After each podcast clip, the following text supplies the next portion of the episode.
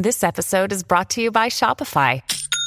Forget the frustration of picking commerce platforms when you switch your business to Shopify, the global commerce platform that supercharges your selling wherever you sell. With Shopify, you'll harness the same intuitive features, trusted apps, and powerful analytics used by the world's leading brands. Sign up today for your $1 per month trial period at shopify.com slash tech, all lowercase. That's shopify.com slash tech.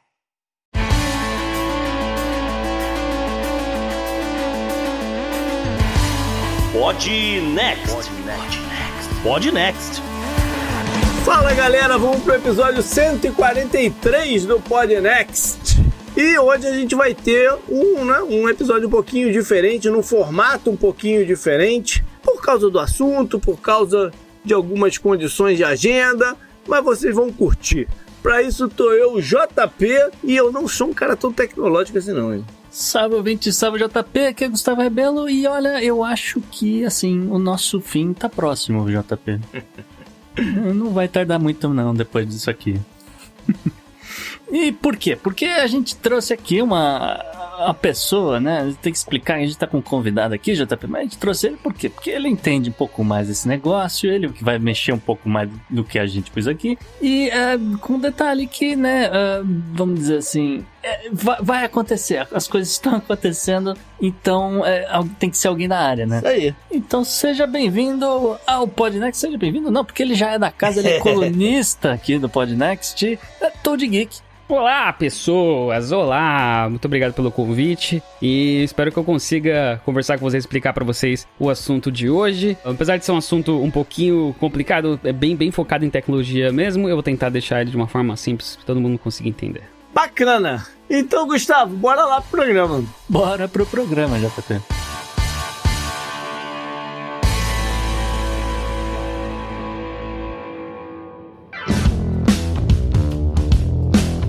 Fala galera do Podnext, aqui é Gustavo Rebelo passando rapidinho, trazendo informações com relação aos sorteios que a gente vai realizar em março. Então, por favor, preste atenção. Olha só, as regras são as seguintes: para concorrer aí aos livros, você vai ter que seguir a gente lá no Instagram, no perfil do Podnext, no arroba Podnext. E vai precisar seguir a gente também lá no Substack, né? No podnext.substack.com. E é importante que vocês sigam a gente lá no Substack, porque é a forma que a gente vai utilizar para estar tá conversando com vocês, né? Então, uh, como eu falei, vão ser quatro prêmios esse mês. Olha só, os livros a serem sorteados serão os seguintes, ouvinte. Olha só, Radical de Maage Navas. Stazilândia, da Ana Funda, o melhor livro de autoajuda do mundo, de Gabriel Pachornik, e a Eleições 2022 e a Reconstrução da Democracia do Brasil, de Leonardo Avritzer e vários outros autores, tá? Um, esse livro é bem bacana, tá bem quente, inclusive. Então, só lembrando, para você concorrer, precisa estar tá lá no Instagram do Podnext e precisa estar tá lá no Substack do Podnext, ou podnext.substack.com. Os links vocês encontram lá na bio do Podnext, lá no Instagram e no Twitter também, tá certo? O sorteio deve rolar no último fim de semana de março e vamos estar tá postando essas informações também, tanto no, no Twitter quanto no Instagram do Podnext, tá certo? Valeu, galera, um abraço e boa sorte!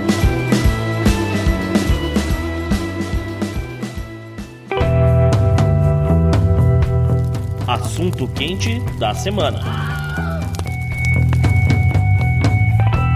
Então, o tema do programa de hoje envolve um assunto e uma esfera de assunto que a gente vem tocando há muito tempo. Quando eu falo a gente, não, não somos nós aqui, né? A galera toda de tecnologia vem tocando há muito tempo que vai ser a revolução da inteligência artificial. Lá, eu acho que na primeira temporada do Podnext, ou na segunda, agora eu não lembro, a gente fez um pequeno episódio para tentar entender aonde que a gente estava, em que momento que a gente estava dessa história toda. Só que aí agora já tem tido alguns sinais, né, do que pode acontecer, só que meio que do nada para nós leigos, né? A galera da tecnologia já devia estar tá sabendo o que, que ia rolar. Mas para nós leigos, a gente foi apresentado a uma parada chamada Chat GPT. De piri. É.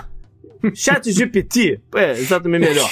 Chat GPT, porque a galera Ninguém fala Brasil- GPT, só a gente aqui. É, mas enfim. Todo mundo é GPT em português. É, exatamente. Todos E aí ficou até carinhosamente conhecido como Gepeto, né? Em Exatamente. alusão.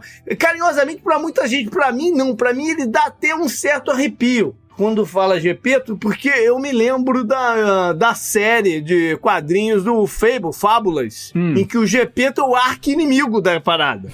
Nossa, é verdade. É, e eu fico meio assim, que toda vez que eu escuto Gepeto, me vem a parada lá, o Gepeto é mauzão no negócio, ou- enfim.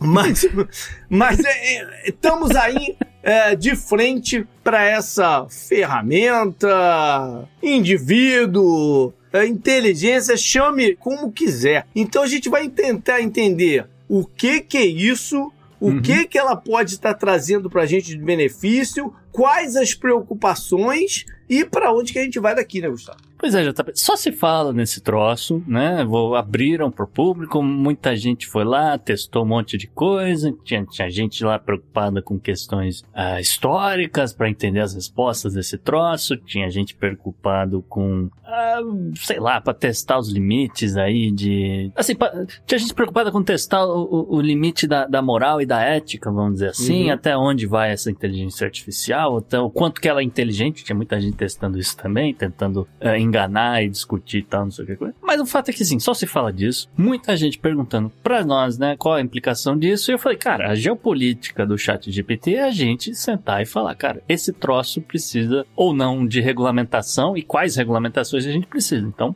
a gente trouxe o Toad Geek, que é o Toad tava estudando já esse troço pra uma coluna do Podnext, e ele, ele falou, cara, tem tanto material, vamos gravar alguma coisa a respeito, então, então vamos fazer acontecer. Então, é, Toad, eu acho que assim, é, talvez seja melhor a gente começar perguntando o que cargas d'água é esse, esse modelo do ChatGPT, como é que ele funciona? Boa, cara. Vamos, vamos começar. Para responder essa pergunta, vamos começar por o que, que é o, o chat GPT, né? E o GPT, é, significa, se não me engano, significa Generative Pre-Trained Transformer. Ou transformador pré-treinado de generativo. E eu diria que por ele ser um transformer e ele ser AI, eu acho que ele deve ser o tataravô do, do Optimus Prime, né? Ele não só traz o arrepio do Gepeto, como traz também a guarda dos Transformers. Eu tô começando a ver aqueles bichos que se transformam, aranha gigante se transformando no carro. Eu falei, caraca. É, se não for o tata- tataravô aí do, do Megatron, né? a gente vamos ver o que, que vai dar esse troço aqui, mas tudo bem. Não, não, calma, vamos com calma. Assim, existem motivos sim pra estar preocupado, mas isso eu, eu, eu acho, pessoalmente, eu acho que existem mais motivos pra estar muito animado em relação ao que vem por aí. Eu admiro o seu otimismo. Não, eu sou, eu sou uma pessoa otimista. Ou- Ou seja, apenas, sei lá, eu sou só burro, eu sou ignorante. Eu não sei o que tá vindo, mas eu sou otimista. Não, vamos lá. Então, o GPT, na verdade, ele é uma. O chat GPT é uma inteligência artificial que ele consegue conversar com as pessoas como se fosse um, um ser humano. Então, é, isso significa que ele pode entender as coisas que você escreve pra ele e ele vai te responder de uma forma que vai fazer algum sentido de acordo com o idioma que você tá utilizando, porque ele pode utilizar vários idiomas. Mas imagina que ele é um robô que sabe falar e pode te ajudar a responder perguntas, te dar dicas, pode, sei lá, te contar uma piada, mas mesmo que ele seja bem, bem, bem inteligente, como a gente comentou aqui já, ele não é perfeito, ele pode cometer alguns erros, ele pode te dar algumas informações que não são verdade. Então, na hora, se você for conversar com ele, interaja com ele como se ele fosse, sei lá, aquele seu tio que de vez em quando passa umas fake news. Nesse aspecto de interação, qual é a comparação dele com a Alexa? Ah, não, nem se compara, nem se compara. Eu não posso comentar muito porque eu trabalhei na Amazon Uhum. e eu tinha acesso a algumas coisas lá de dentro. Mas o que eu posso falar é que não tem a menor comparação. É como se você É. comparar, sei lá, uma criança com um adulto. Uhum. A Alexa seria uma criança que sabe entender alguns comandos e tal, e sabe responder alguns comandos. O GPT é um adulto formado que fez faculdade. É, é bem, bem mais Entendi. complexo. Inclusive que eu testei aqui em casa, fiz umas perguntas pros dois e, cara, é, é muito diferente. É. Ah, eu, eu- né, porque ger- geralmente a Alexa responde, ah, não, porque eu olhei aqui um negócio assim assado, segundo a internet, parari, parará. O chat GPT te dá um texto no tamanho que você quiser sobre um determinado assunto. É, é completamente diferente. É, é completamente diferente. Assim, lembrando, converse com ele como se fosse aquele seu tio que de vez em quando passa fake news. Um cara, o seu tio que sabe muita coisa, bem, bem, Uhum. bem, tem- bem experiente, mas de vez em quando ele fala umas groselhas. Então é isso, né? Então manter aquele ceticismo saudável e, e verifica as fontes. No caso do JP são 300 tios, mas tudo bem. É verdade, é verdade.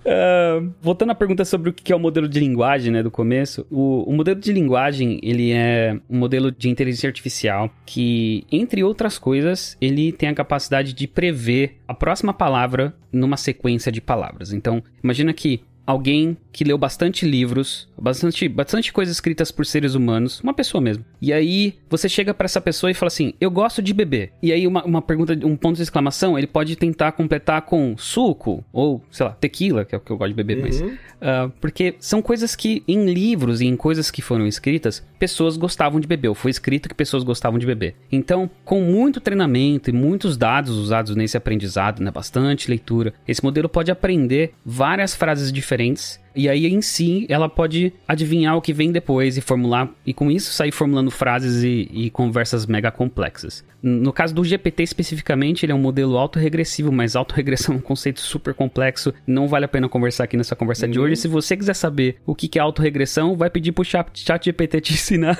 Boa, a gente não vai falar boa. disso aqui. boa saída. É, mas basicamente é isso. Ele é um modelo de AI com um aprendizado de máquina que vai saber prever palavras e criar conversas em relação a isso. E aí os caras de uma empresa que chama OpenAI, eles perceberam que utilizando esse GPT, que é esse modelo, eles conseguiriam criar uma ferramenta de pesquisa onde as pessoas poderiam, sei lá, como se fosse um Google, onde você faça uma pergunta e existe uma, uma sequência de respostas, mas muito mais elaborada do que simplesmente uma lista de links para você clicar. Mas, Todd, então, já que você entrou assim meio que no, nos benefícios desse negócio, você falou, ah, te dá uma resposta assim, sabe? Quais seriam, assim, os, os, principais desafios de aplicação do chat GPT em de, diferentes áreas? Eu sei que você trabalha numa empresa que lida muito com a coisa do atendimento ao consumidor, esse tipo de coisa, então, às vezes, para vocês aí tem algum tipo de aplicação, talvez ou não, não sei se vocês vão chegar a usar esse troço. Uhum. Mas outras áreas também, marketing e, porra, vão sair extrapolando esse negócio, saúde, vendas, tudo, né? Tudo. É, eu diria que tudo mesmo. E esse é um dos motivos pelos quais eu acho que o chat GPT tem muito mais motivos pra gente estar tá animado, porque imagina que, vamos lá, vamos pegar alguns exemplos que você deu. A minha empresa, por exemplo, ela trabalha com atendimento ao cliente. Então você poderia ter um sistema de chat que a conversa com o ser humano seria muito mais útil e muito mais focada, contextual e poderia chegar a respostas muito mais rápido. Então não, não, não seria necessário uma interação com outro ser humano dentro da empresa. Poderia uhum. ser tudo resolvido automaticamente. Ou você poderia automatizar tarefas que hoje necessitam de algum tipo de ação humana, de algum input humano. Vamos pensar na parte médica que você falou. Uhum. Você poderia ter exames médicos sendo analisados ou com palavras, ou com imagens, ou inputs do próprio médico. E aí, essa AI, de acordo com todos os papers já publicados, inclusive os mais atuais, tentar achar um diagnóstico melhor, ou mais preciso para aquela determinada situação ou doença. E aí, tentar achar melhores recomendações de tratamento ou remédios. Isso poderia melhorar e muito, muito, muito, muito o tratamento de pessoas, tratamento sistema de saúde. Pelo menos baratear, né? Ou pelo menos baratear, exato. Que exato. já seria, em termos de Estados Unidos, é uma puta de um avanço. Sem, é. sem precedentes. Ai, nem fala, nem fala. Mas mesmo, por exemplo, sistemas de vamos dizer, esporte, por exemplo, você poderia ter algum tipo de melhorias em avaliações de algumas situações dentro do jogo. Você poderia jogar dentro do chat GPT legislação. Imagina que você é um advogado. Você hum. tem uma determinada situação, você procura algum problema, um, um loophole, né, como eles falam. Tipo, como eu poderia vencer um caso com essa, essa, essa, essa, essa situação? E aí ele poderia te ajudar a achar uma solução melhor. As aplicações são basicamente você pegar o conhecimento humano e você jogar num computador e ter uma pessoa que entende tudo tudo sobre aquilo que foi imputado, né, sobre todos aqueles assuntos que foram treinados, te ajudando a achar algum tipo de solução, com um aviso. É como se uma pessoa que soubesse todos esses assuntos que também erra. Então não é infalível. Uhum. Você começa a elocubrar um monte de coisa que você pode. Né? Eu, eu imagino que cada pessoa que está ouvindo aqui o programa, começando a elocubrar aonde que poderia usar na sua determinada área. Uhum. Entendeu? Eu, por exemplo, o Tony tava falando e eu tava aqui, putz, cara, tanta gente que me pergunta bobagem o dia inteiro lá no trabalho, né? Hoje, por exemplo, teve uma questão: ah, meu cliente quer, quer ir para Miami, mas quer que ficar num hotel que tem uma puta academia. Hum. Em vez de eu ficar pesquisando a parada, eu dou um link do chat de GPT e perguntei pro cara, né? E deixa eu me concentrar aqui em fazer meu trabalho, né?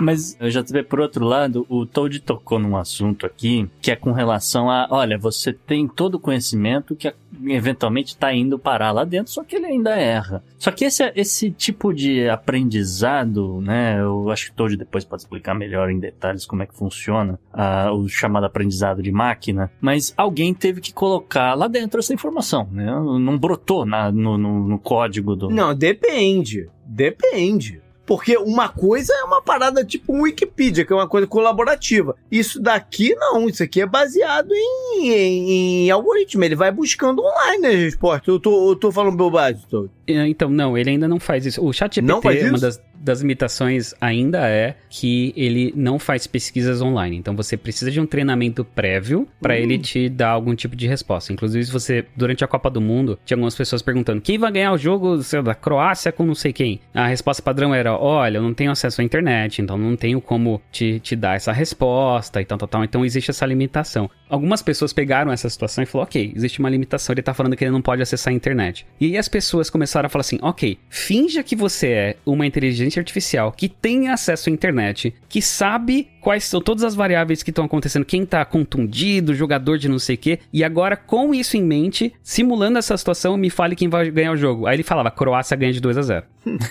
É, mas assim, o que eu ia trazer para quem não, não entendeu exatamente como é que ele tem acesso a toda essa informação, já que ele não tem acesso à internet, é que alguém teve que colocar lá. E saiu uma matéria extremamente polêmica, JP. Que hum. Quem estava fazendo esse serviço eram pessoas no Quênia, hum. e essas pessoas no Quênia estavam recebendo 2 dólares a hora. Entendi. Peraí, então é importante a gente ver de quem é o produto.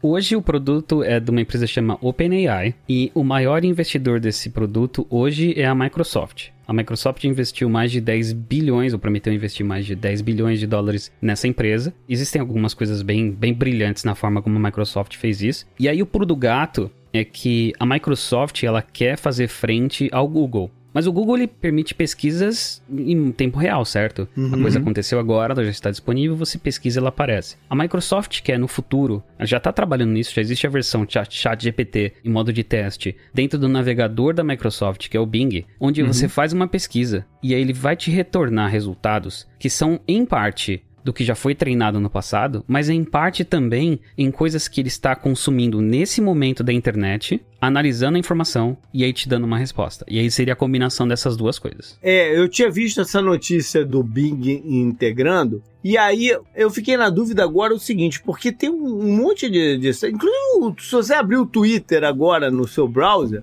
vai pop-up na tua tela um, um, negócio que parece ser alguma coisa como o chat, mas não é ele, né?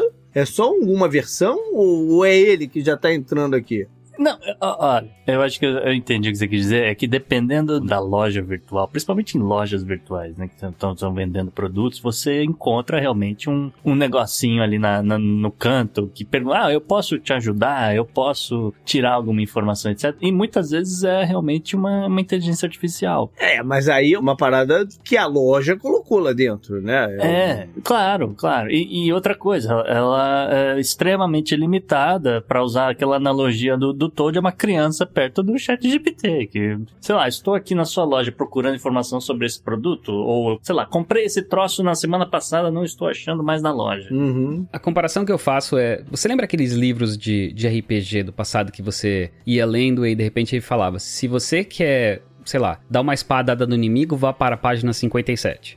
uhum. uhum. Livro-jogo. Uhum. Então tem esses chats mais antigos de loja e tal, eles mais ou menos seriam esses livros com script. Então, dependendo de uma determinada situação, ele vai te joga para uma outra ação. Tem alguns que são até um pouquinho mais elaborados, existe algum tipo de AI contextual por baixo, mas uhum. compara esse livro com uma pessoa, sei lá, o, o, o autor de Game of Thrones escrevendo um livro. Uhum. Então, é, é, é, são, são universos diferentes. Uhum. Eu já tinha contato, por exemplo, com uma pessoa, eu tenho um conhecido meu, que trabalhou não na parte tecnológica, mas numa, mais na parte de venda do produto e tal, mas com uma inteligência artificial que era específica, o chat GPT é aberto, uma que era específica para relacionamento com cliente, igual você falou lá no começo também. E é, essa era de banco, para você entrar e ao invés de estar tá ali chat com uma pessoa, você tá com a inteligência artificial. O Nubank of America, por exemplo, é a Erika, uhum, tem um nome sim. até. E ela meio que já faz isso. Né, mas é uma coisa muito mais com parâmetros, muito mais cercada, né, para um assunto específico. Mas eu acho que o princípio pode ser o mesmo, né? Então, por trás das, das cenas, por trás da, das câmeras, o princípio ele é, na verdade, ele é bem, bem, bem diferente. O, o resultado final ele é parecido, que é uma, uma inteligência artificial te respondendo perguntas de forma contextual e que facilita a sua interação ali. Deixa eu te dar um exemplo. A gente tem na, na Salesforce um, uma, uma inteligência artificial que chama Einstein. E com essa inteligência artificial você pode, para um determinado cliente que ele é parecido com vários outros clientes que estão dentro da mesma situação, você pode gerar uma determinada oportunidade de venda. Então, a forma como você pode aumentar suas vendas, ele pode te ajudar com atendimento ao cliente, tudo isso com várias informações, onde ele, com uma certa inteligência, ele consegue melhorar a experiência de todo mundo envolvido. A Salesforce também está começando a criar agora o Einstein GPT, que é na verdade uma inteligência artificial que usa o GPT como a engine por baixo, né? E aí, os resultados das pesquisas, né, do que é pesquisado dos inputs, se torna muito melhor do ponto de vista de quem tá lendo. É muito mais parecido com conversar com o humano. E eu falei que por trás das cenas as coisas são diferentes, porque a maioria dessas AIs que a gente tem hoje em dia nesses chats de banco ou chats de atendimento, hoje em dia que não são GPT, eles usam também aprendizado de máquina, mas a forma como eles chegam nas respostas é diferente. Não é esse negócio do GPT que eu comentei, que ele na verdade ele leu vários livros, ele consegue completar as palavras ou uhum. prever as palavras que vêm depois e com isso gerar uma conversa. Por trás das cenas é um sistema bem diferente. Todd, assim, você citou aí o seu Einstein, eu me lembrei aqui na hora do IBM Watson, que tá na hora de fazer minha, meu imposto de renda. Elementar. É, e temos aí o chat GPT. Assim, eu queria saber, em termos de mercado, eu não sei se você acompanha muito, mas o chat GPT, nesse exato momento, ele é único ou tem ele tem alguns concorrentes? Acho que a resposta é sim e sim. Ele é único. Pela forma como ele tem o seu aprendizado de máquina e a forma como ele lida com essa a previsão de palavras e, geração de conteúdo. Mas ele tem concorrentes, algumas pessoas, algumas empresas na verdade estão tentando lançar concorrentes, por exemplo, o Google. O Google está lançando o Bard, que é a esperança do Google de conseguir se manter dentro do mercado. Porque assim, voltando à Microsoft, eu falei que a Microsoft quer bater o Google. Assim que a Microsoft anunciou esse investimento no, no GPT, por exemplo, as ações do Google caíram, se eu não me engano, 100 bilhões de dólares. É muito dinheiro. Putz, Mas eu acho que também vinculou com aquelas notícias do processo antitrust. Foi tudo meio que junto, não foi não? Ah, sim, teve, sim, foi, sim, teve com isso certeza. também. Com certeza. Mas uh, imagina que parte dessa queda tenha sido por causa do GPT com a Microsoft, porque o carro-chefe do Google, a maior parte do dinheiro que entra no Google, vem dos anúncios que as pessoas clicam, dos resultados de busca e que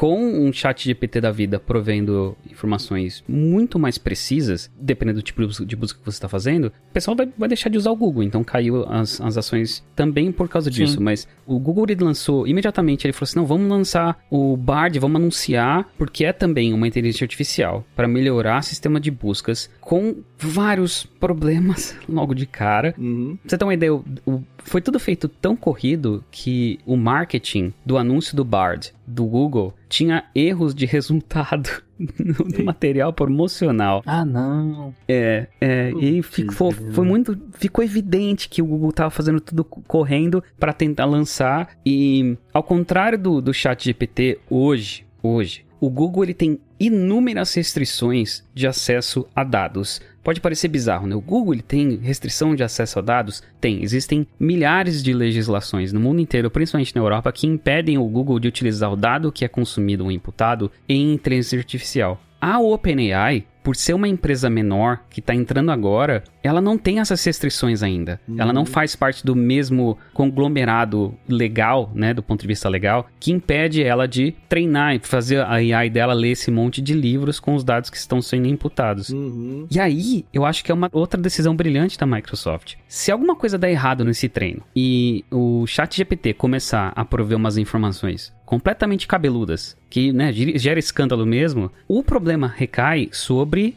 a OpenAI, não sobre a Microsoft. Sim. E a OpenAI hum. é uma empresa vista pelo mercado como uma empresa experimental, então, ah, putz, tá começando agora, é pequena. Quase com laranja.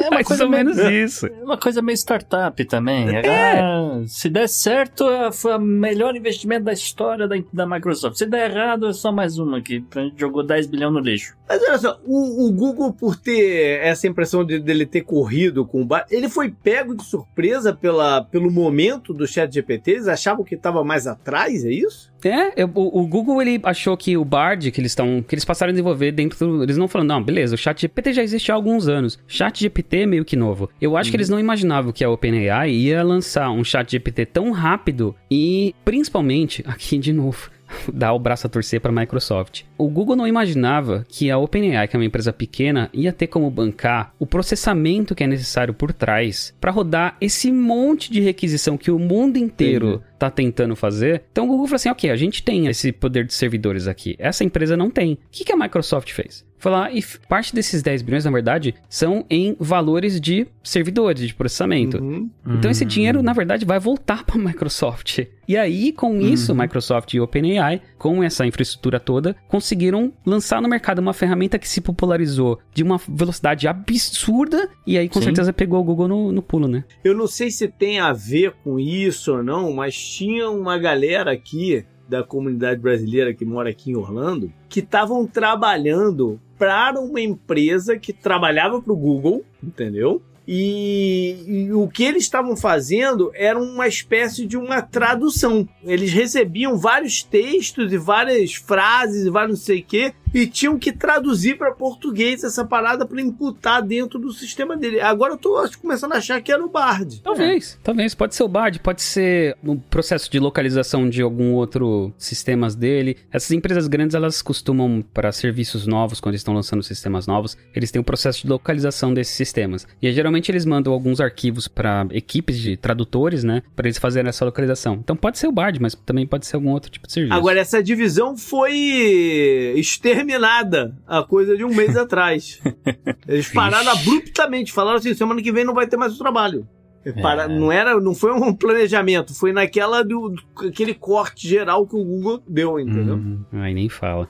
Nem fala. Mas sabe que esse negócio da localização é que me assustou? Porque assim, tá todo mundo usando esse troço, né? Ah, tá todo mundo brincando. Ah, dane-se, né? Aí de repente começa a circular umas imagens do, do negócio respondendo em português. Eu falei, uau, já fala português, inclusive, tá entendendo português. Uhum. Ok, interessante. Aí, JP, aí veio o Hum. negócio que foi de explodir a cabeça. Que alguém chegou no chat GPT e falou, olha só, interpreta pra mim uma música de Djavan, Açaí. Interpretar, se, se, se, cantar? Não, no, no sentido de me explica o significado Ah, da letra, tá. como- o, que- o que você entende por, por, por essa letra Entendi. dessa música, não sei o quê. E ele escreveu, ele escreveu 3 mil palavras a respeito da música, explicando, ah, é porque é o, o zoom do besouro, que tem o imã, que não sei o que do Pará, que tá evocando as imagens, não sei o que. Eu falei, caraca, mano, já tem uma inteligência artificial que entende Djavan. Isso é, isso é, o- isso é, uma- é um outro nível, brother. Então, Gustavo, faça um teste se ele já entende a letra daquela música do Claudinho e Bochecha. Tu sabe qual é?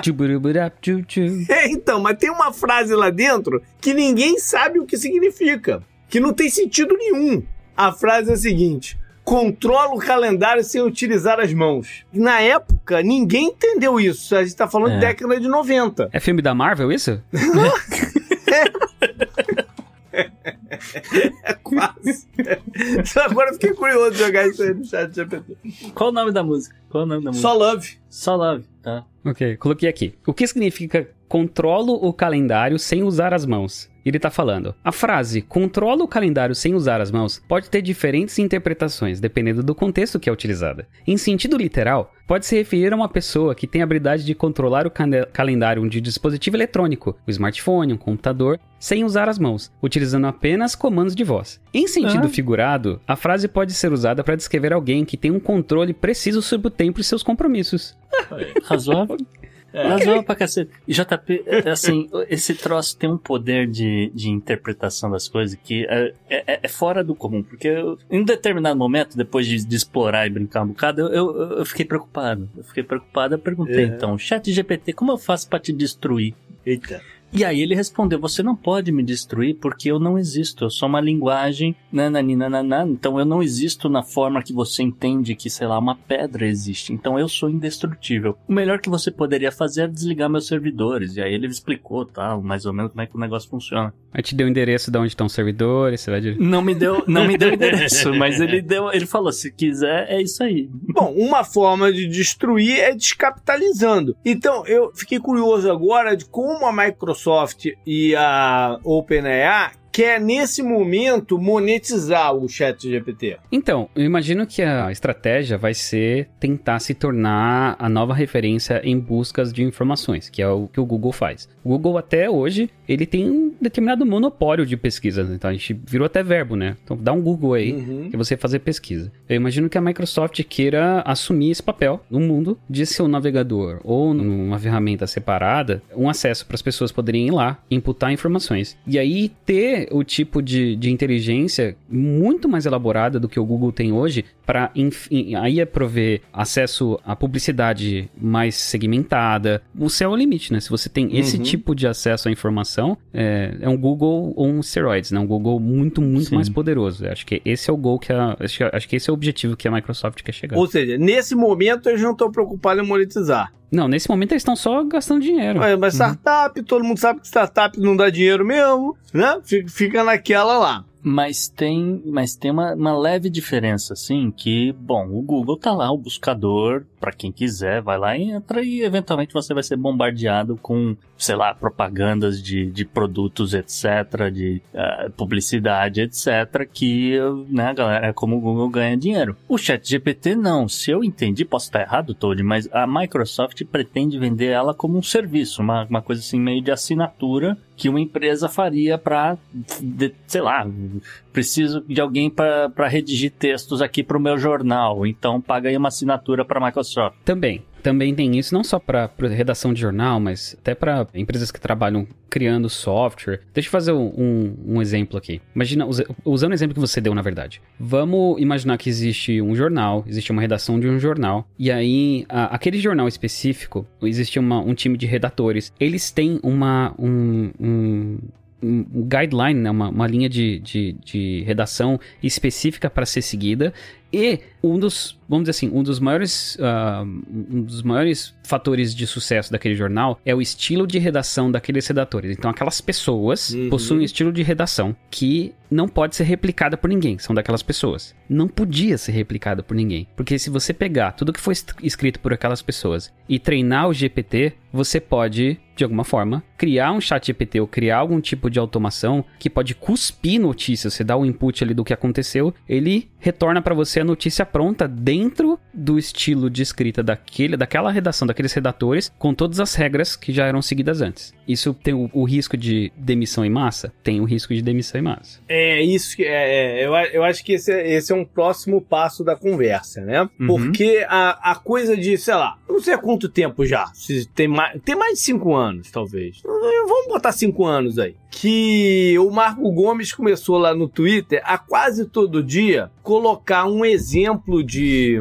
inteligência artificial fazendo alguma coisa específica e falava assim: nenhum trabalho vai sobreviver. Os, Uhum. as os robôs vão fazer tudo. E botava aquele lá, sei lá, um, um hambúrguer, um virador de chapa. E Tinha um negocinho lá que ficava Um flip, aham. é, flip o, o, o negócio lá. Eu lembrei bem- bem desse até, porque foi um dos últimos que eu vi até, porque ele parou já tem um tempo fazer. Mas é, eu lembro de ter falado pra ele assim, pô, nem trabalhar no McDonald's mais eu vou poder, né? Caraca, maluco, não deu até no, até no hambúrguer. Mas essa- toda essa conversa ficava num ar assim de, ah, são algumas pessoas que estão olhando lá pra frente, né? Mas o mundo sempre se adaptou às paradas e tal. E quem respondia isso pro Marco Gomes, ele falava: você tá enganado, porque essa, essa revolução tecnológica vai ser diferente, porque ela é cognitiva. O, o- as máquinas vão aprender no, no, no ongoing a fazer o negócio, vão aprender com seus erros e tal. Vai ser bem diferente. E o chat GPT já entrou, já entra. Ele já, ele, você agora vi- visualiza. Antes ficava só nessa conversa. Agora você visualiza emprego de tradutor, emprego de é, editor, editor mesmo, né? De, de, de, texto, assim. Eu escrevi, um, escrevi, sei lá, um capítulo do meu livro, que há anos eu já não escrevo, mas enfim, escrevi lá um capítulo novo do meu livro e dei para editor, pro editor. Dá uma lida aí, vê o que você acha que pode fazer. Você pode jogar lá dentro. Uhum. E falar o que, que você acha aí de acordo com a história que eu tô vendo, o que, que você acha dessa, desse novo capítulo. E, e já são coisas é, pragmáticas que você pode fazer, entendeu? E aí, ao invés de eu pagar um revisor, tô jogando lá dentro do, do chat GPT. Ou você mesmo usou o exemplo do, do advogado, né? Uma, uma empresa lá, um Morgan Morgan da vida aqui de Orlando, que tem uhum. mil, mil advogados, pode mandar 500 embora. É, você, não precisa, você não precisa de paralegal para né, ficar fazendo Exato. pesquisa de encontrar o caso de 1800 e tralala que um Exato. Você pode mandar brecha. 500 embora, né? É, e a gente teve uma conversa muito interessante sobre isso há pouco tempo, semana passada, então, num grupo que eu participo. Mas eu queria ouvir de você, Todd, primeiro, é, qual é a tua visão do momento, do, do hoje, em relação ao, aos empregos. Se, se, já estão ameaçados agora ou se ainda precisa de ganhar um pouco de, de confiança em cima da coisa. Essa pergunta é excelente, cara. Excelente. é, e a resposta curta é que a gente tá, a gente tá fadado ao, ao, ao caos. Não, brincadeira.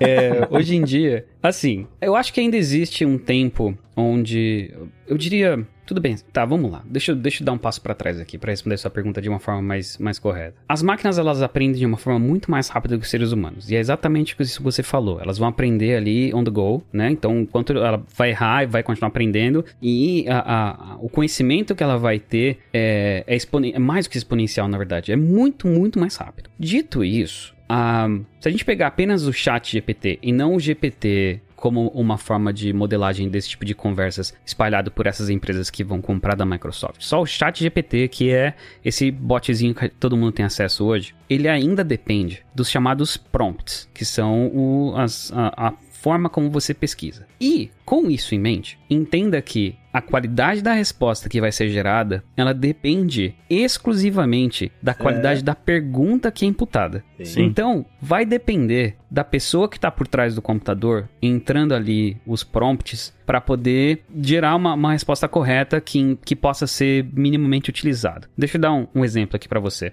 trazendo isso um pouco para minha área. Imagina que um, um, programador abre o chat GPT e ele escreve assim, ele, entra, ele cria o prompt entre aspas, escreve aí para mim um programa Java que resolva o problema X. A resposta vai vir. Vai vir uma resposta, mas ela com certeza não vai ser simples de ser implementada, ela vai estar bem longe da, da solução final. Se você tiver um outro programador que faça a pergunta, entre aspas, atue como um programador Java sênior, extremamente qualificado, com boas práticas de programação, e crie para mim, por favor, um algoritmo que resolva o problema X, considerando Y, integração com Z e a biblioteca tal. O, a resposta disso vai ser muito mais próxima do resultado final, que vai de fato resolver o problema. Uhum. Eu, um outro exemplo, Todd, acho que para facilitar quem não é programador, mas isso aí é um teste que eu fiz se você só perguntar para ele, olha, como você interpreta essa letra de música, ele vai te dar uma resposta. Se você falar, como você interpreta essa letra de música do Djavan, ele já te dá uma outra resposta. E se você provavelmente perguntar, e essa letra de música que saiu no álbum tal, no ano tal do Djavan, vai ser uma terceira resposta. Entendeu? Ele realmente faz. Ele, ele tem essa, essa capacidade. Isso realmente também tirei o chapéu pra isso aí, cara. Ou eu, ou, ou usando o exemplo que eu dei, eu posso mandar o meu capítulo do livro para ele e uhum. falar: analise esse, esse capítulo baseado no estilo de escrever do George Martin, do Isso. Patrick Rothfuss, não sei o que, e ele vai me, vai, vai me devolver. Não, você deve mexer aqui, aqui, você deve direcionar a história para ou não.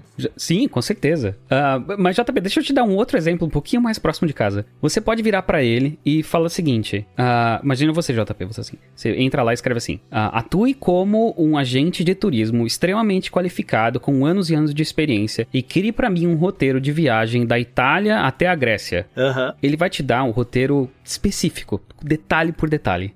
Mas isso, esse, essa resposta, para você que tem ah, experiência no assunto, que entende, por exemplo, que, sei lá, você não pode viajar direto da Itália pra Grécia porque, sei lá, uma estrada tá fechada, sei lá, você tem um conhecimento prévio. Você coloca isso no prompt, a resposta final vai ser muito melhor do que a de alguém que não tem esse conhecimento próprio. Então, voltando para sua pergunta, eu acho que ainda tem um bom tempo onde pessoas que tenham conhecimento prévio para saber fazer a pergunta correta, elas vão continuar tendo emprego porque elas vão ser as pessoas que vão conseguir pegar mais rápido a resposta correta. Eu falei do grupo que eu participo lá, que a gente teve uma conversa, né? O que você falou é muito em linha com o que o Fábio Yabu falou lá. Que ele disse o seguinte: eu acho que vai ter essa, essa, né, é, é, essa diminuição de oferta de trabalho para revisores, tradutores e tal, mas da galera nível médio. Porque o, o, cara, o cara muito bom né, né, nessa área, ele não vai só pegar e vai fazer isso, ele vai fazer outras conexões que extrapolam um pouco a, o, o,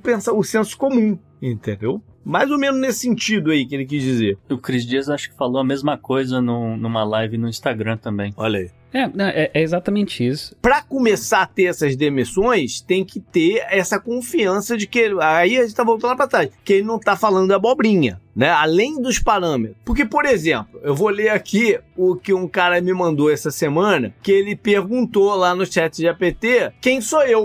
Quem é o JP, Miguel? Aí a resposta foi o seguinte: JP Miguel, um dos hosts do podcast Podnext, Tá certo. ele, então, aí tá certo. Ele é professor de pós-graduação na Universidade Federal de Minas Gerais.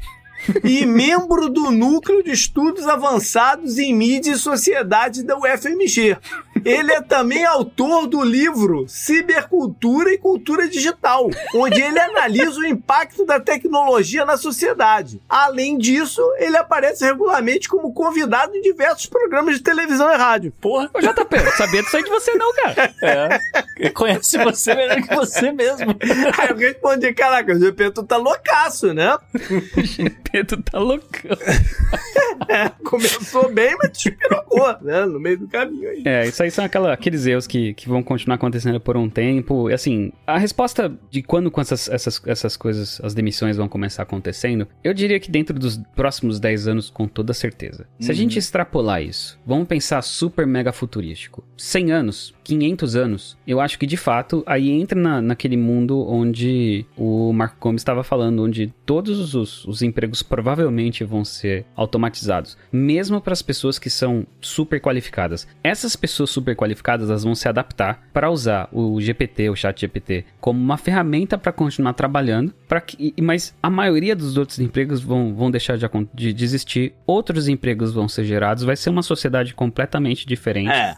É, isso Mas- é um outro programa, na verdade. Como a gente tentar, tentar pensar como seria uma sociedade dessa, né? Porque é, coisas vão ter que acontecer paralelo para fazer a vida continuar, né? Então é, é uma outra parada.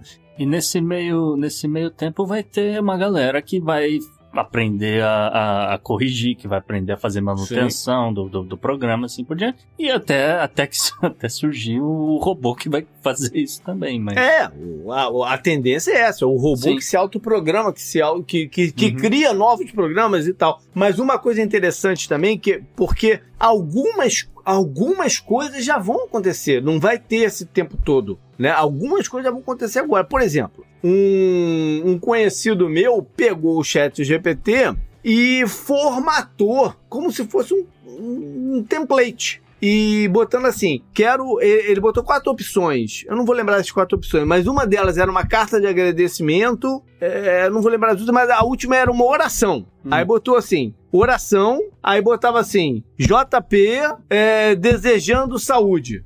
Bum! Dá enter. Ou que seja.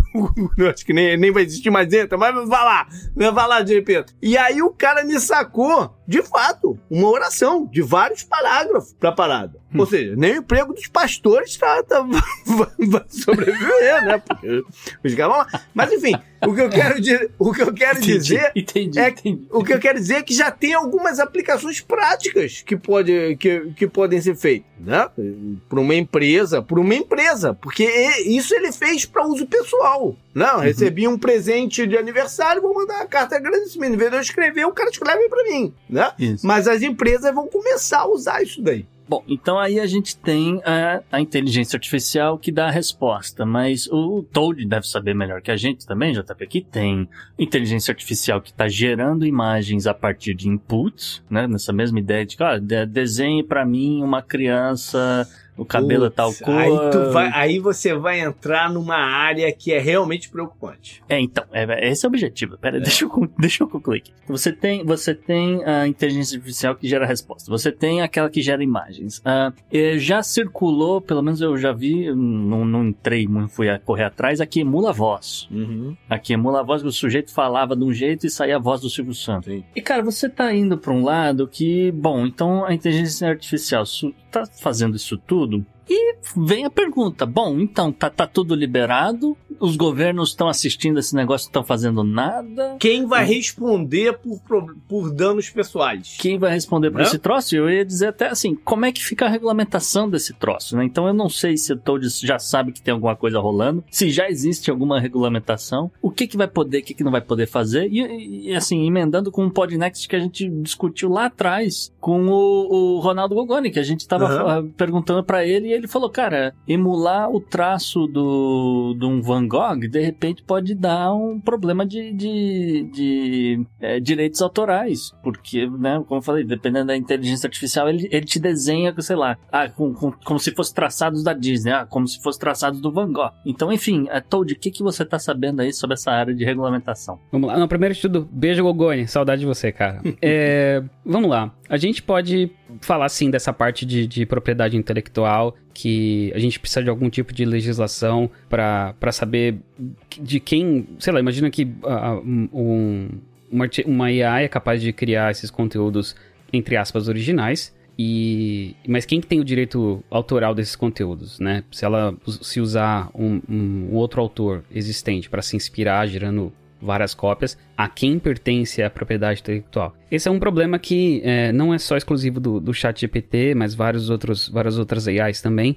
Mas sobre legislação, no Brasil a gente tem algumas legislações relacionadas à computação, mas nada relacionado à, à forma como essas AIs estão se comportando. Nos Estados Unidos também, inclusive varia de estado para estado. Tem estado que a legislação é bem mais específica, principalmente em relação à discriminação. É, tem outras que são bem mais flexíveis, mas e, e nenhuma delas é específica o suficiente para proteger a sociedade dos riscos que uma AI desse, te- desse jeito Uhum. ela representa. A Europa está se movimentando também. Nos Estados Unidos teve um, um congressista que ele, ah, ele mandou o chat GPT criar uma proposta de lei para fazer a regulamentação do chat GPT também. Ah, Ah. eu, assim, não foi proposta de lei, mas eu perguntei pro falei, chat GPT, redige pra mim aí um acordo de paz entre a Rússia e a Ucrânia. Tem até um resultado aqui, posso mostrar pra vocês depois.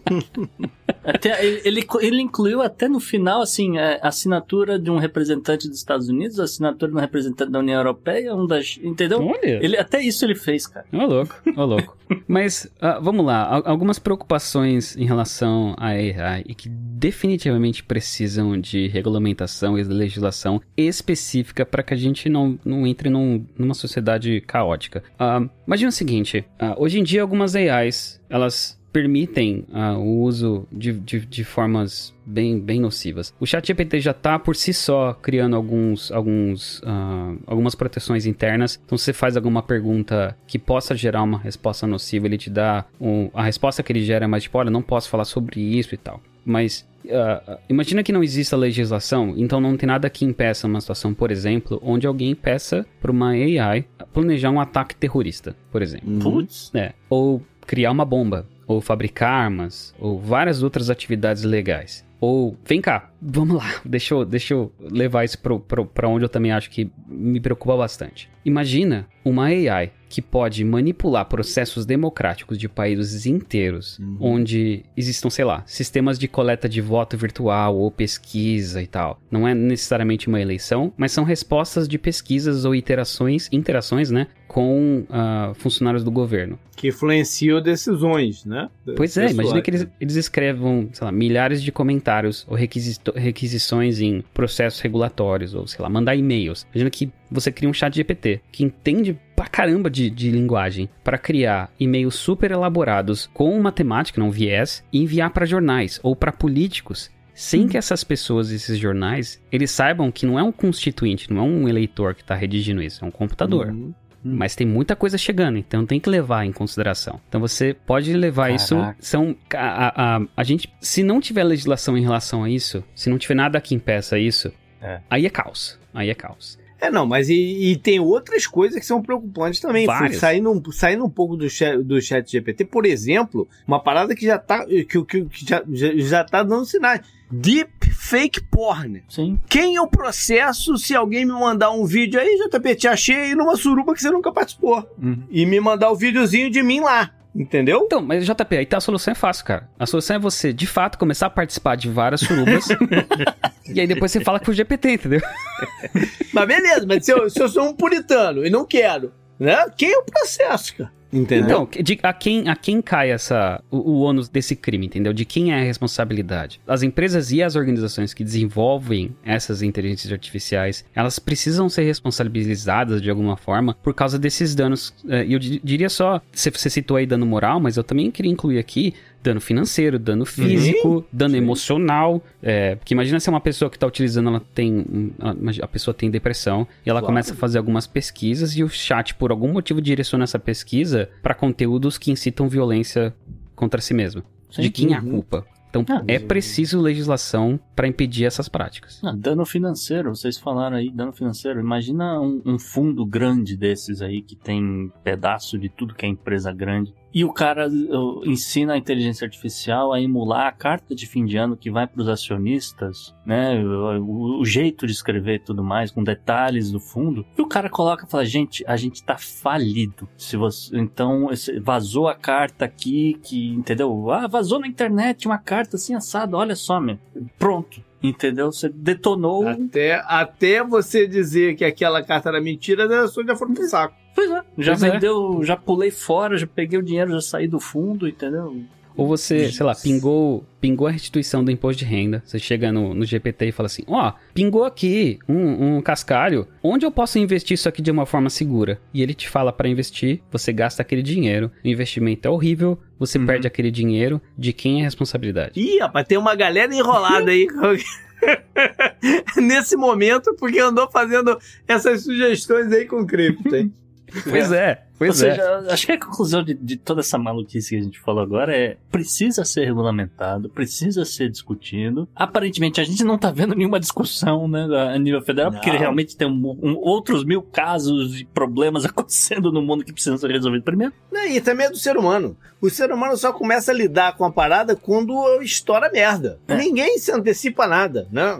É. Essa história da, da recente da humanidade, ninguém se antecipa a nada. né? Mas claramente vai dar uma, uma zebra grande alguma hora, porque alguém vai fazer isso que eu falei. É, com certeza, com certeza. Isso é uma, é uma tragédia anunciada, isso vai acontecer. Ah, eu sei que a OpenAI, ela já está, como eu comentei, ela está criando alguns tipos de proteção contra esse tipo de, de ação nociva. Então, eu lembro que há algumas semanas você entrava com alguns prompts desses que são que poderiam gerar respostas controversas ou perigosas, e hoje em dia já não tem mais isso. E é importante saber que essa o chat GPT, GPT em si, apesar de ele ter esse treinamento anterior, ele está consumindo informação ah, em tempo real, se é o- no caso do Bing com a, com a- com a influência da Microsoft, existem pessoas que conseguem recalibrar esse aprendizado e ensinar para essa AI de uma forma relativamente rápida hoje em dia, de que tal conteúdo ou qual tal resposta é, é, não, não cabe, não é aceitável moralmente. E da mesma forma que você por- eh, ensinaria, por exemplo, uma criança que fez, que cometeu uma arte, você explicaria pra ela, não, não pode fazer isso por motivos, olha só o que aconteceu e tal, tal, tal. Então, não faça mais isso. Se ela é uma, uma criança educada, ela vai deixar de fazer. É mais ou menos isso que, que tem que precisar acontecer, mas isso precisa ser feito de uma forma elaborada, uma forma coerente, uma forma saudável e segura para a população inteira. E bom, aí, e claro que, né, a gente discutindo todo esse negócio, ainda tem pessoas preocupadas com questões ligadas a revisionismo histórico, né, Todd? A gente viu muita briga no Twitter com relação a isso, com relação a qual é a versão que vale, a versão versão do cara que estudou, a versão da testemunha que sobreviveu e, e diz que o fato histórico foi de um outro jeito. Ainda tem isso, né? Tem, e é, é uma preocupação, mais uma dessa, no meio dessa lista que a gente acabou de comentar, que é Uhum. a a AI não pode prover informações falsas que possam, sei lá, colocar em risco a democracia de um país ou colocar pessoas em risco e tal. O revisionismo histórico, ele é um fenômeno bem, bem em voga hoje em dia em vários grupos. Ah, o, o importante é que a diferença é que levando em consideração o que é tido como o que é, o que é aceitável como fato histórico, o que é aceitado, aceitado como é, papers é, científicos, então e com, com, com diferencial aí, porque que, como eu comentei agora há pouco, pessoas podem recalibrar isso de acordo com entendimentos morais e entendimentos do que são fatos. Algumas pessoas podem ver nisso um risco a, de manipulação, um risco de, de a, as empresas que estão controlando esse aprendizado ditarem o que de fato é fato. É, eu acho que essa é uma preocupação válida. Com isso em mente, a gente precisa voltar a estabelecer na nossa sociedade que alguns fatos são fatos para todo mundo. Apesar Sim. de algumas pessoas quererem. Nem tudo é discutível, né? Isso é uma Pois coisa é. que a gente tá, tá, tá falando bastante, nem tudo é discutível. Mas aí, veja se eu entendi o que você falou. Depende da tecnologia, então, da diferença de tecnologia, se é uma que é alimentada só por alguém, e aí a pessoa pode botar né, o fato histórico e a percepção dela, ou se é aquela que vai online e, e faz a busca. De- das duas coisas. Depende da busca que você está utilizando, mas principalmente da forma como esse aprendizado aconteceu, do tipo de dado que é utilizado nesse aprendizado. E voltando à, regulamentação. Imagina que não existe regulamentação e duas entidades que elas possuem pontos de vista sobre a história e sobre política, enfim, completamente opostas, elas podem criar sua própria versão do GPT e treinar sua própria versão com os seus próprios fatos. E aí, a pessoa que for Uhum. pesquisar, sei lá, um GPT que foi criado pelo falso news, ele vai come- consumir informação falsa, acreditando que aquilo é verdade. Vai Sim. chamar, vai chamar Chat GP Trump. Exato. Não, mas olha só. É, mas aí sim, o, o- mas se o, se o chat GPT já tiver, é, você falou, nesse momento ele está sendo alimentado, mas se ele já tiver in- in- interligado, ele vai ver que tem outras visões para a parada e vai chegar num consenso. Né? Vai Então. falar que aquela foi só uma que foi alimentada ali, ou não? Sim, com toda certeza. É, imaginando que a Microsoft vá, vá dar sequência nesse processo de, de fazer treinamento, sim, de coisas históricas, mas também consumir o que está na atualidade, a gente espera, e de novo, espera no sentido de ter esperança de que ela vai ter responsabilidade ah, social do impacto que pode causar, de, por exemplo, não focar o tipo de, de, de informação que está sendo consumida por trás da- das, das, das cenas somente de acordo com o que aquela pessoa acredita. Né? Então, imaginando o seguinte: alguém que tem um, um posicionamento político mais de direita ou mais de esquerda, e essa pessoa vai e faz a pergunta, a gente espera que essa AI seja capaz de consumir informação da internet inteira, tanto de fontes que são mais alinhadas à direita, tanto quanto fontes alinhadas à esquerda, e prover algo que seja minimamente neutro. Isso é um Uhum. desafio computacional inacreditável.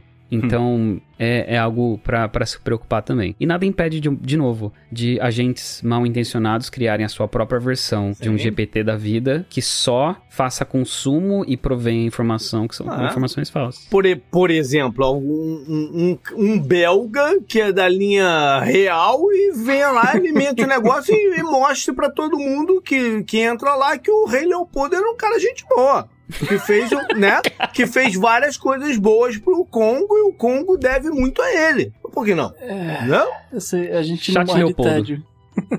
o Podnext não acaba de tédio, pelo menos isso. A gente sempre vai ter assunto, JP. É, mas, mas e- esse é o risco, né? Do, do revisionismo histórico da parada. Você não sabe quem é que tá alimentando o negócio, né? É verdade. Mas pelo menos uma coisa a gente talvez deixe de fazer aqui no Podnext, JP.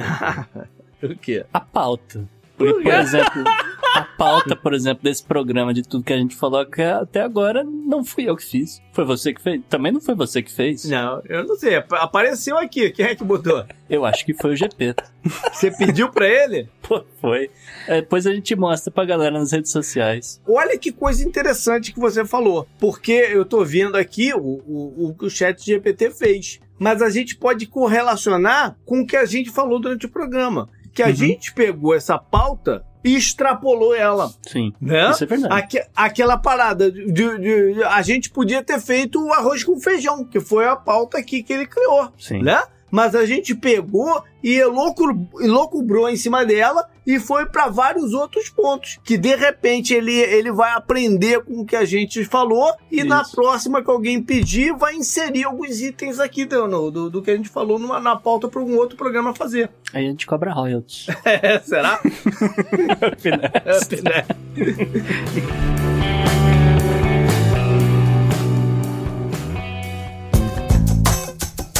Esse eu recomendo pra você. Eu recomendo pra você. E Toad, só pra não perder o costume, né? Toda vez que a gente tem um convidado, a gente tem uma dica da semana. Então, qual a sua dica? Bom, por falta de uma, eu vou dar três dicas aqui, se não quatro. Ah, a primeira dica, Vamos- eu, já para manter o assunto né, sobre AI. Primeiro é o, é o filme Her, né, do Spike Jones, com o, o Joaquin Phoenix, que tem aquela AI com a voz maravilhosa da Scarlett Johansson. É um filme muito bom, aborda ah, é, muita coisa do que a gente comentou hoje aqui, num futuro bem maluco, mas também mostra bastante como AI aprende e aprende muito rápido as coisas. Então vai lá e assiste. Gosto bastante. É, a segunda dica aqui do livro são dois livros. O primeiro é o Burnout Society, que mostra bastante sobre a relação sua com, com o trabalho. É, é um livro que eu acho que agrega bastante. E que é para qualquer segmento. Né? Para qualquer segmento. O burnout pode acontecer em qualquer segmento. Isso é uma coisa importante, que as pessoas às vezes não se ligam. Exato, exato. Ajuda bastante a, a você você perceber que o seu tempo vale bastante e a, a vida é muito curta. É, vou, entra aqui, coloca, coloca a cena do, do Ferris Bueller falando se você não aproveitar a vida, o tempo passa. É mais ou menos isso aí de uma forma mais elaborada. Ou seja, vem logo AI. Pô, tira logo a nossa empresa pra gente curtir a vida. Pois é, cara. Ah, o outro livro, ele é, o autor ele ele, programa, ele, ele é programador, ele trabalha com tecnologia, mas eu acho que é um livro que vale pra qualquer pessoa é, que queira melhorar a forma como você é, tenta resolver problemas na sua vida. É, o nome do, do livro é Pragmatic Thinking and Learning. Então, é outro livro que eu acho que vale muito a pena. E pra terminar, vamos falar de uma série aqui É. que é The Last of Us. Se você É. não tá assistindo, terminando o episódio, vai assistir lá agora. Então, eu não tô assistindo. E eu não curto nada de zumbi. Mesmo assim, eu devo assistir? Com certeza. JP, o, o episódio 3, acho que tem uma hora de duração. Esse episódio 3 seria talvez um, um dos filmes, assim, de, de romance, uns os meus favoritos da minha vida, cara. É. Sem sacanagem. Foi a, foi a coisa mais bonita que eu já vi em muito tempo. JP, o, o zumbi na, no The Last of Us, tanto o jogo quanto a série, ele é só um pano de fundo pra criar as motivações das personagens, mas o, o- a série inteira é sobre interação humana. É, é- é- é- vale muito a pena. É muito, é muito, muito bem feito. Eu, eu também nu- nunca joguei o jogo, não, não, não conhecia nada. Eu comecei a assistir, pra mim era mais uma sériezinha de zumbi. Do episódio 3 pra frente, a coisa muda completamente. Agora, Gustavo, tô, vou- tô esperando aqui. Cadê a dica do Gepeto? Boa! Convidado da semana, tá certo. Vou- pergunta aí, Todd. Pergunta, foi uma dica cultural. Deixa eu Pro- perguntar aqui. Pergunta boa. Gepeto, Gepeto, por favor, me dê uma dica cultural da semana. Com certeza, uma dica cultural interessante para essa semana é assistir ao documentário My Octopus Teacher, disponível na, na Netflix. Pô, sensacional essa dica, de verdade. É o que o Matheus falando, não, é mais o, não é mais o GPT falando. Essa série é muito boa, adorei a recomendação do GPT. Olha aí. Fi- Fica a dúvida quanto a Netflix tá pagando, hein? Putz, aí, tá vendo? Alguém tem que regulamentar isso. Tá vendo só? Beleza, galera. Foi esse então o nosso programa especial de tecnologia. Mande, como a gente sempre pede, mande seu feedback, mande sugestões, críticas. Desse episódio em específico, a gente vai estar atento ao que chegar. Pode ser por e-mail, pro contato arroba opodnex.com ou troca uma ideia nas redes sociais. O meu direto no Twitter, por exemplo, é o JP Underline Miguel, mas também tem o Gustavo no arroba Gu Underline Rebel. O Podnext você encontra no Twitter, no Instagram, procurando por o Podnext ou só di- digitando Podnext você encontra a gente. E Toad Geek, onde é que a galera te encontra, cara? Exato, Você fez a pergunta e já deu a resposta. Exatamente. Arroba ToadGeek, T-O-A-D-G-E-E-K, em todas as redes. Maravilha. Beleza então, galera. Até mais. Até semana que vem. Valeu, um abraço. Tchau, tchau. Abraço.